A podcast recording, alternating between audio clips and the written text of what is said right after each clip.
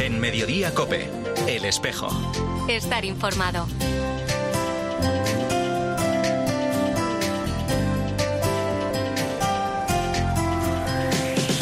¿Qué tal? La una y 33 minutos. Bienvenidos al tiempo del espejo en Mediodía Cope en este 21 de abril. A esta hora, como cada viernes, te cuento ya la actualidad de la Iglesia de Madrid. El saludo de Mario Alcudia. Gracias de corazón, en nombre de todos los madrileños, a todos los obispos, y gracias por dar un reconocimiento y entrada en vuestra vida a este santo de la puerta del lado, como es San Isidro. Un vecino de un Madrid muy diferente al que tenemos hoy, pero al que este santo le dio identidad cristiana, mostrando en y con su vida lo que es una familia cristiana, la dignidad del trabajo, la vida de caridad, de la que fueron testigos los vecinos también de su tiempo. Es el arzobispo de Madrid el miércoles durante su homilía en la misa del peregrino celebrada en la colegiata de San Isidro junto a los obispos que han participado esta semana en la asamblea plenaria de la Conferencia Episcopal Española con motivo del año jubilar de nuestro patrono. El cardenal Osoro reflexionaba sobre las tres realidades de la vida de nuestro patrón, su fe, su caridad y su esperanza. Sobre esta última señalaba cómo el diálogo con el Señor, la oración, nos da salida siempre a nuestra existencia ante todas las situaciones que podamos vivir, porque como decía, la desesperación, el apocamiento, el encerrarse en uno mismo o no tener horizontes nos encierra e incapacita, mientras que por el contrario, el diálogo con el Señor nos abre a la esperanza, tal y como refleja la vida de San Isidro y de su esposa Santa María de la Cabeza. El desesperado cuestiona también a Dios.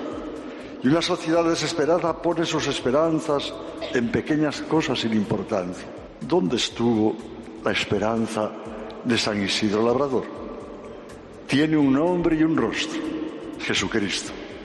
Él fue su esperanza. Un Dios que se hizo carne, que se ha hecho uno de nosotros y nos acompaña, nos llama y nos ama y nos ha dado la vida. Nos hace mirar al prójimo y provoca al hacer el bien, eliminando desesperanzas, envidias y celos. Terminaba nuestro arzobispo recordando que la altura espiritual de la vida humana está marcada por el amor. Fue de hecho el amor al otro lo que hizo de San Isidro un santo del pueblo. Ese amor que mueve a buscar lo mejor para la vida del otro, que no excluye a nadie y que construye la fraternidad. Ahora a la una y 35 minutos lo que hacemos ya es hablar de otros asuntos, de la actualidad de esta iglesia de Madrid en este espejo en mediodía, COPE en este tercer viernes de abril.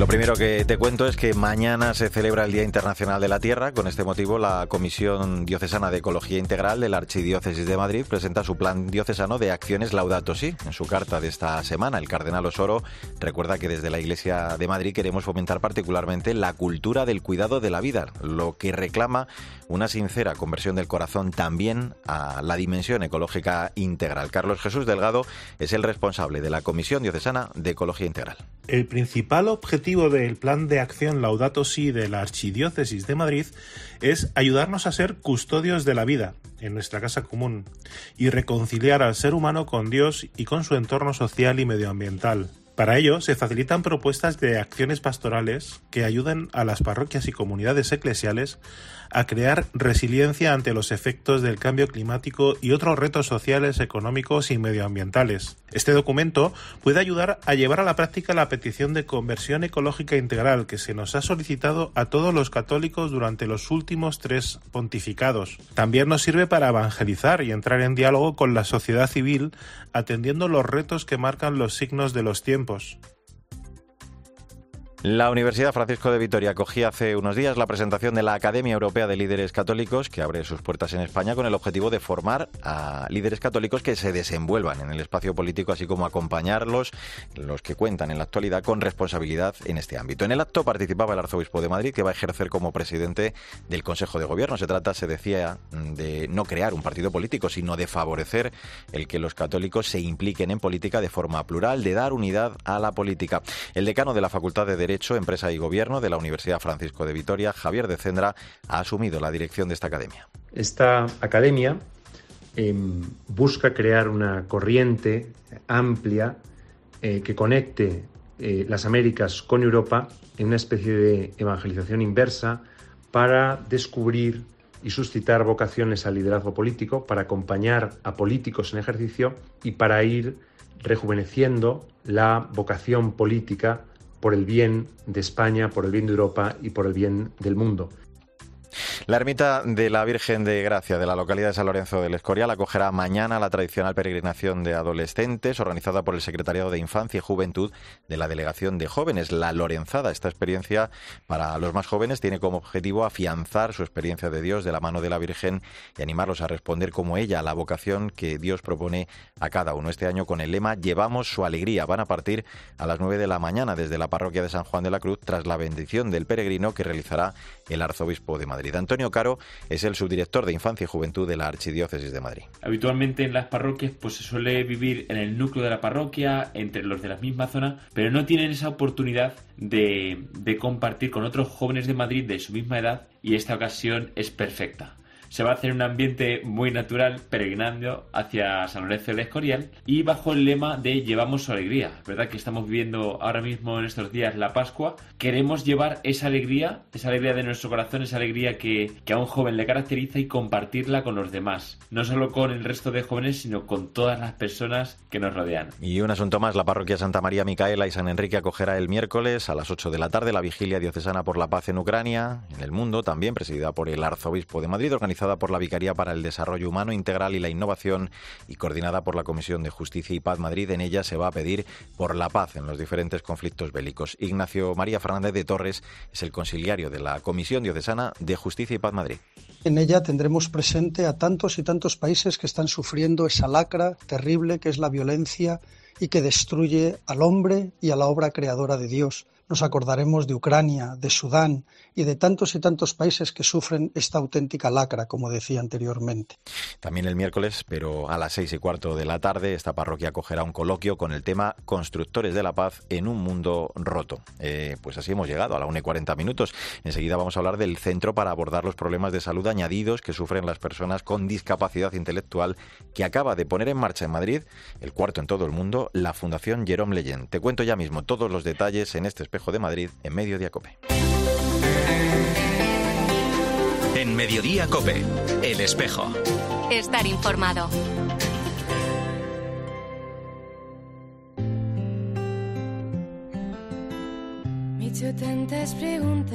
En Mediodía Cope, El Espejo. Estar informado. sin la una y 41 minutos, soy Mario Alcudia, gracias por seguir con nosotros en este espejo de Madrid, en Mediodía Cope, en este viernes 21 de abril. Al decirme que se abría el centro médico Jérôme Lejeune en Madrid, ha sido pues un, momento de mucha tranquilidad, de saber que vamos a volver a estar bien atendidas, con todas las pruebas hechas y además siempre en el momento en que más posibilidad hay de que empiece una, pues una determinada enfermedad, una cardiopatía, un desarreglo de tiroides, tienen momentos en su vida donde esto ocurre con más probabilidad y eso lo saben en un centro muy especializado. Escuchabas a Dominica Fernández, la madre de una chica de 18 años con síndrome Down, mostrando su alegría después de la apertura muy reciente en Madrid de un centro para abordar los problemas de salud añadidos que sufren las personas con discapacidad intelectual de origen genético y mejorar su vida. Una iniciativa de la Fundación Jerome Leyen. Se trata del cuarto instituto médico de esta fundación en el mundo. Bueno, pues vamos a saludar, vamos a hablar de todo ello con el director general de la Fundación precisamente Jerome Leyen en España, Pablo Sigris. Hola Pablo, ¿cómo estás?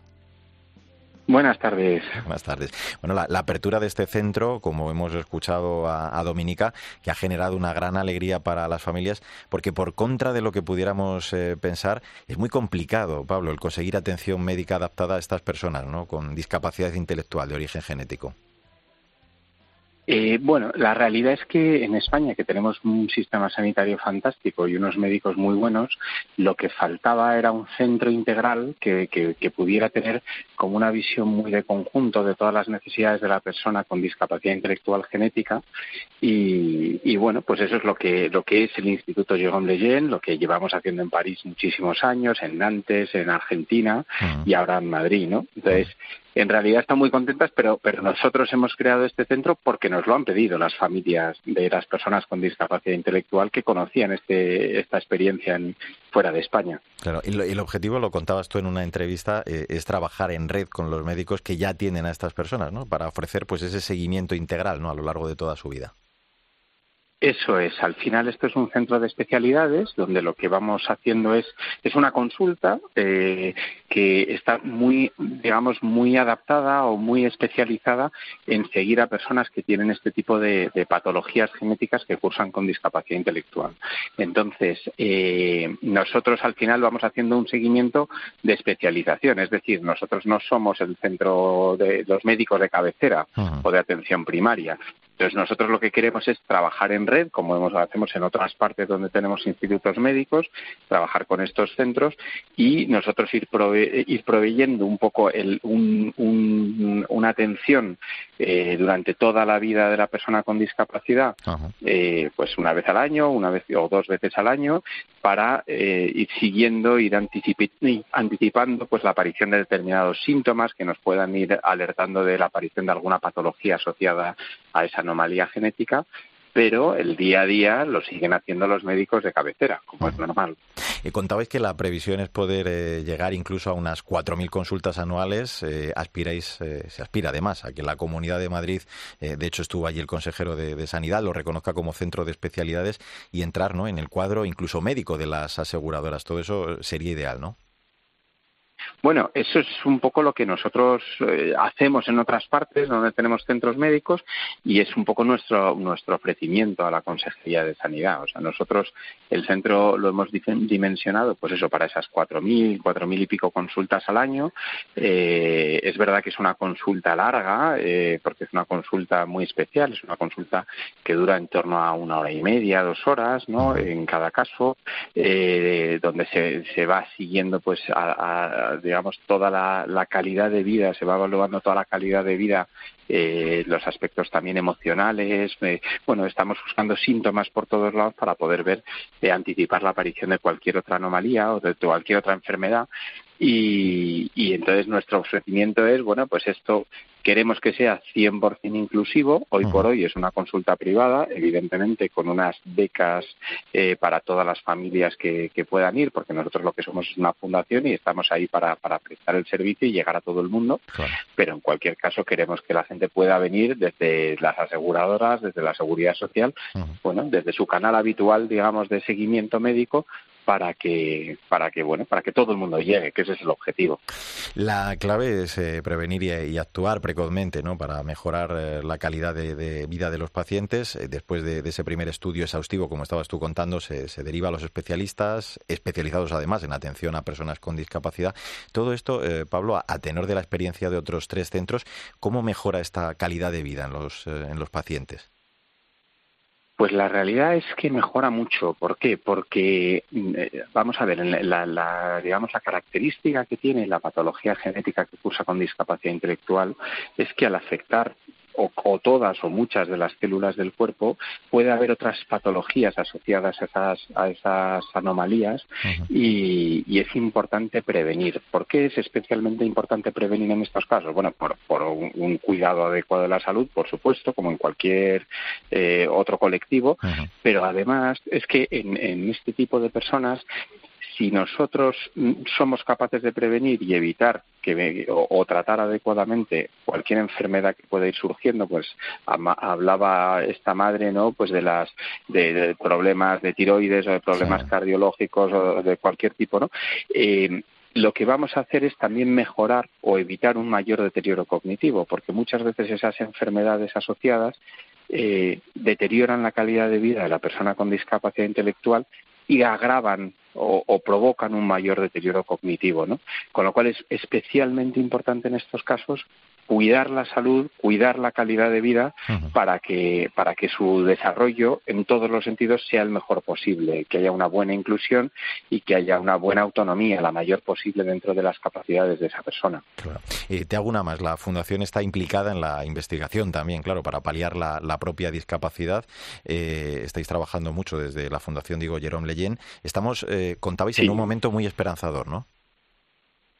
Estamos en un momento esperanzador eh, en lo que es la investigación de la trisomía 21 y de las patologías asociadas a ella, ¿no? La causa del síndrome de Down, eh, tanto en, en, detectar los genes que son responsables de la, de la propia discapacidad intelectual, en ese caso, e intentar digamos, regular la sobreexpresión de esos genes. En la trisomía 21 lo que pasa es que hay un cromosoma además con todos los genes asociados a ese cromosoma, con lo cual si nosotros somos son hiperactivos, por así decirlo, esos genes, entonces si nosotros fuésemos somos capaces como de hecho está pasando, de detectar qué genes son responsables de, la disfunción ejecutiva o de la discapacidad intelectual y eh, con una molécula adecuada eh, regular esa sobreexpresión eh, bueno, pues eh, idealmente estaríamos eh, en el camino de mejorar las capacidades, la capacidad intelectual de esas personas, ¿no?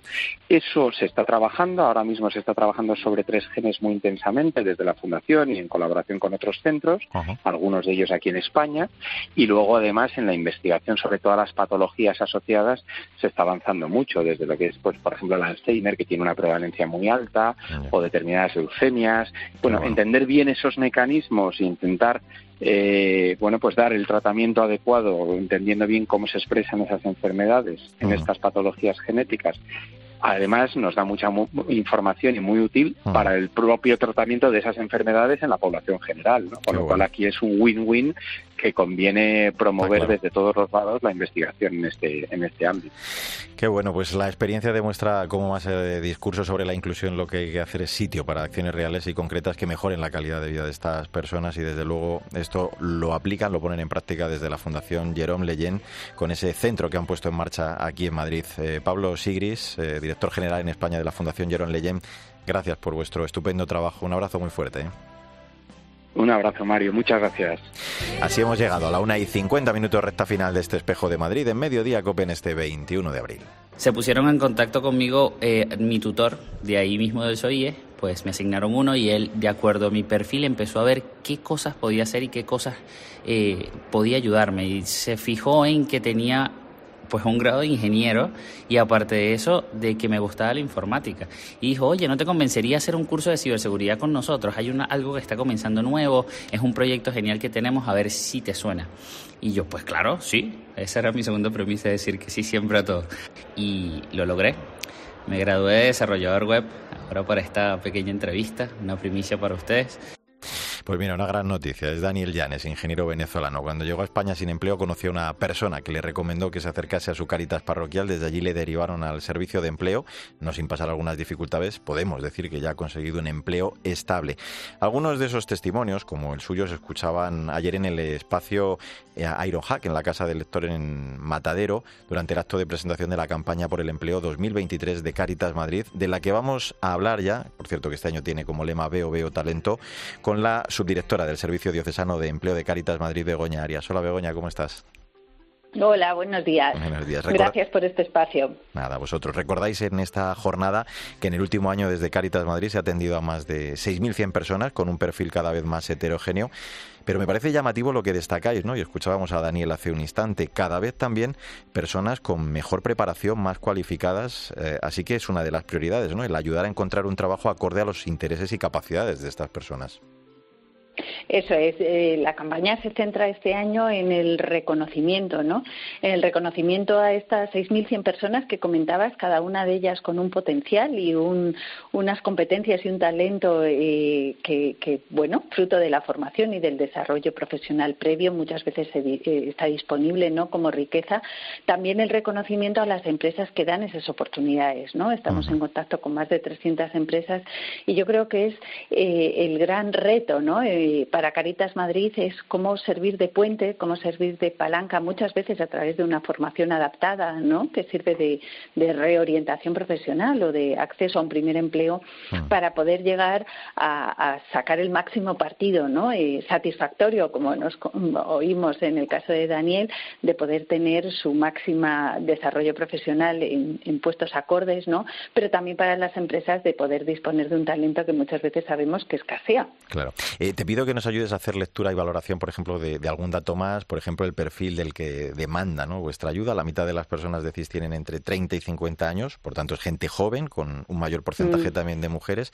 En la mayor parte de los casos, además, lo decís, la minoría reciben algún tipo de renta o de prestación social pública y esto es otro gran problema, ¿no, Begoña?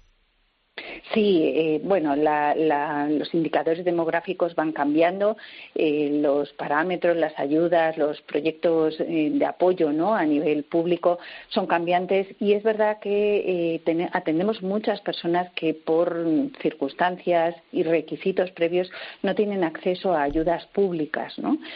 a unas rentas mínimas, a un ingreso mínimo vital con los requisitos que, que ponen dichos apoyos. ¿no?